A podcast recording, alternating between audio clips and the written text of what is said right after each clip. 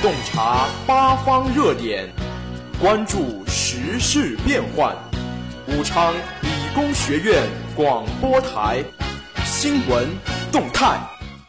各位听众朋友们，大家中午好，这里是武昌理工学院广播台，每天中午为您准时带来的新闻动态栏目。我是主持人吴晓云，我是主持人龚宇。今天是二零一五年五月五日，星期五。历史上的今天，一九一二年五月十五日，京师大学堂改称为北京大学，严复任校长。下面进入今天的新闻三百秒。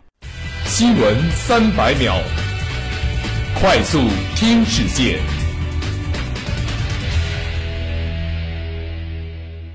人民网五月十三日电，据商务部网站消息，商务部新闻办公室表示，为协助尼方应对七点五级强烈余震后的次生灾害，以及做好抗震救灾工作，中国政府决定继续向尼地震灾区提供第三轮救灾物资援助。人民网五月十四日讯，法新社称，日本正在考虑凭借高科技坐便器，开展一场最具全球影响力的市场营销运动。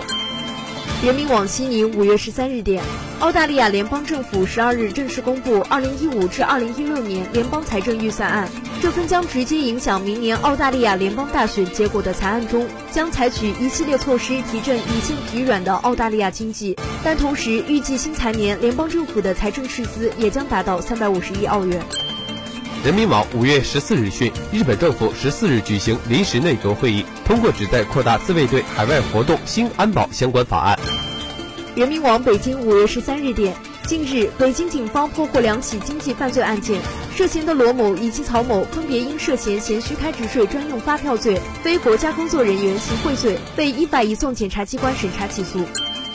据俄新社五月十四日消息，乌克兰总统波罗申科在接受德国电视台采访时称，在签署明斯克协议后，乌克兰东部局势实际为假休战。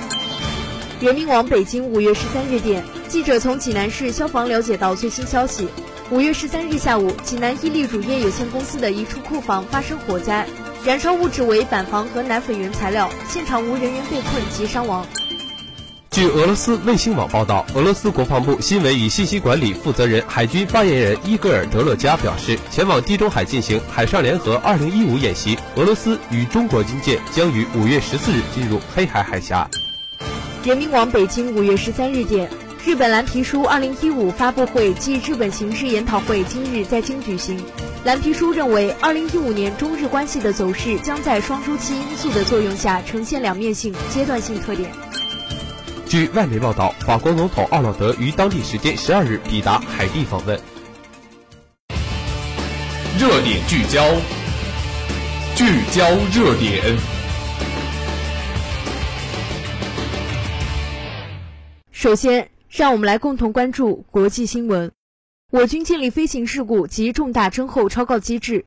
本报北京五月十三日电，记者从总参相关部门获悉。我军首次在全军建立推行飞行事故及重大征候超告机制，陆海空航空兵部队和武警航空力量将在飞行安全上实现信息共享。这是贯彻预防为主方针、推进飞行安全建设的一项重大举措。该机制近期已在全军施行。飞行事故的偶发性、突发性、不确定性强，历来是安全防范的重点和难点，受飞行安全管理制度机制不够完善等因素制约。我军各军兵种航空兵部队之间过去对事故信息沟通交流不畅，一度呈现各自为战、相对封闭的管理模式，飞行事故防范难度大。为改变这一状况，总参近日组织总部机关、各军兵种及武警部队分管飞行安全工作的领导、飞行安全专家和飞行员代表，召开全军飞行安全专题研究会，分析飞行安全面临的形势任务和风险压力。研究飞行事故发生的特点规律，集中会商防范飞行事故的对策措施，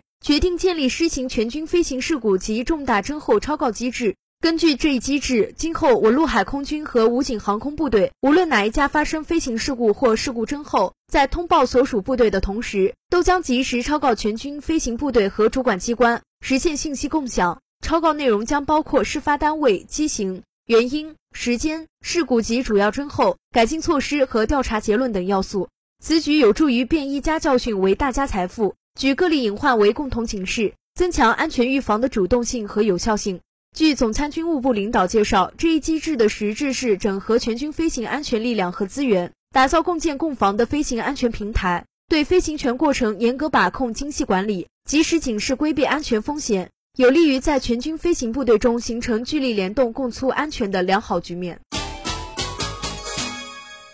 尼泊尔总理视察地震灾区，二次强震让尼猝不及防。据外媒报道，继四月二十五日强震后，尼泊尔十二日再发生七点五级地震。尼泊尔总理科伊拉腊在访问地震灾区时表示，不到三周时间内遭遇两次强震，让尼泊尔不堪重负。当地时间十三时，科伊拉腊前往位于七点五级地震重灾区的一个村庄，慰问当地灾民。科伊拉腊在视察时称。在经历了四月二十五日的强震后，尼泊尔并没有准备好再次遭遇如此强烈的地震。科伊拉腊当天指出，尼泊尔地震救灾目前面临多方挑战。他表示，随着雨季即将来临，救灾工作变得更加困难。他称，灾区目前急需帐篷等物资，灾民急需庇护所。继上个月发生八点一级强烈地震后，尼泊尔本月十二日再次发生七点五级地震。目前，此次地震已造成七十九人遇难，两千多人受伤。数据预计还将进一步上升。尼泊尔位于全球著名地震带——地中海喜马拉雅地震带上，因此容易多发强震。专家称，十二日的地震系四月二十五日强震的余震。接下来，让我们来共同关注国内新闻。国台办谈习诸会，两岸关系发展是趋同化异过程。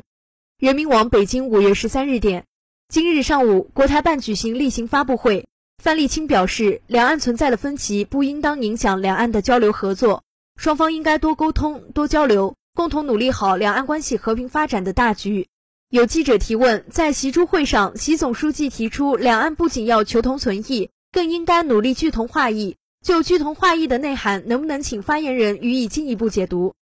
范立清表示，二零零八年以来，两岸关系和平发展的事实说明，两岸双方坚持共同政治基础，务实面对。并且通过协商来解决实际问题，推动两岸关系改善和发展取得了一系列重要成果。这个过程既是一个求同存异的过程，也是一个趋同化异的过程。两岸存在的分歧不应当影响两岸的交流合作，双方应该多沟通、多交流，共同维护好两岸关系和平发展的大局。范立清说，朱立伦主席来访期间，国共两党都认同两岸坚持走两岸关系和平发展道路，认同坚持九二共识。反对台独的政治基础，双方都表示，两党和两岸双方要正确对待两岸差异，相互尊重，管控分歧，避免干扰两岸交流合作。两党可以就两岸关系中的难题进行探讨，寻求解决之道。中国盔蓝待命出征。人民网海城五月十四日电：晨曦微露，远山朦胧，辽蓝小镇海城一片寂静。中国第三批赴马里维和部队临时营区内。很多蓝盔勇士却早已按耐不住内心的激动和兴奋，不等起床号吹起，就轻声起床整理戎装。今天是他们翘首企盼许久的特殊日子。再过数小时，中国第三批赴马里维和部队出征誓师大会将在这里举行。接下来的十多天里，三百九十五名官兵将分两批奔赴战乱平壤的西非马里执行维和任务。旭日渐渐升了起来，明媚的阳光洒满了军营，营区里渐渐热闹了起来。警卫队分队长田伟开始像往常一样巡查营区和会场情况，为即将到来的光荣时刻做着最后的准备。他脑中萦绕着军区和集团军领导的殷殷嘱托，等着、盼着，激动人心的时刻终于到来了。礼堂里，三百九十五名维和官兵一身蓝盔戎装，英姿飒爽，整齐列队，只待那誓师出征的庄严命令。他们身上颜色鲜艳的和平蓝，与会场内培育蓝盔精兵打造维和劲旅的火红标语、十面红旗交相辉映，构成了一幅有关军人职责、使命与和平的动人画卷。十时十分许，出师誓师大会正式开始。伴着雄壮激昂的《中华人民共和国国歌》，闻战则喜、敢打必胜的军人血性在官兵们的胸膛里激荡，不畏艰险、善打硬仗的豪情在官兵们的眉宇间飞扬。军区集团军领导来了，地方市委市领导来了，他们共同见着这个庄严光荣的历史时刻。三支维和分队分队长郑重从军区领导手中接过维和旗帜，激情豪迈的军歌在每名官兵耳畔回荡。工兵分队队长朱兆平激动地说：“接过了维和大旗，就接过了祖国赋予人民的神圣职责，承载起了中国军人的荣光，更要托举起中国负责任大国的庄严承诺。”接下来是校园新闻。武昌理工学院校园再添新景，西区新安装三十余盏路灯。中南在线五月十三日消息，为了美化校园环境，为学生提供更加良好的读书环境，近日，武昌理工学院后勤服务中心在学校西区新增设了三十余盏路灯，并更换了现有路灯光源，以满足照明需求，增加道路照度。目前路灯基本安装完毕，今日便可供电投入使用。三月份，该校后勤服务中心水电部在校园西区道路旁划定路灯基坑位置，指导杂工队开挖路灯基础基坑和路灯电缆沟，并铺设了一千四百余米长的路灯电缆。在等待混凝土凝固养护期间，水电部更换了现有路灯光源，安装增加了大刀板路灯。近日，混凝土完全符合安装要求后，后勤工作人员完成了路灯杆的吊装。民生工程赞一个，真正办实事，太棒了！以后再也不担心走夜路了，校园的夜景更美了。微博上，广大学子对此事纷纷点赞，受到广泛好评。节目的最后，让我们一起来关注武汉地区今明两天的天气情况。五月十五日，星期五，最高温度二十六摄氏度，最低温度十九摄氏度，中雨转多云。五月十六日，星期六，最高温度二十七摄氏度，最低温度十八摄氏度，多云转晴。以上就是本期新闻动态的全部内容。主持人龚宇、吴晓云，感谢大家的收听。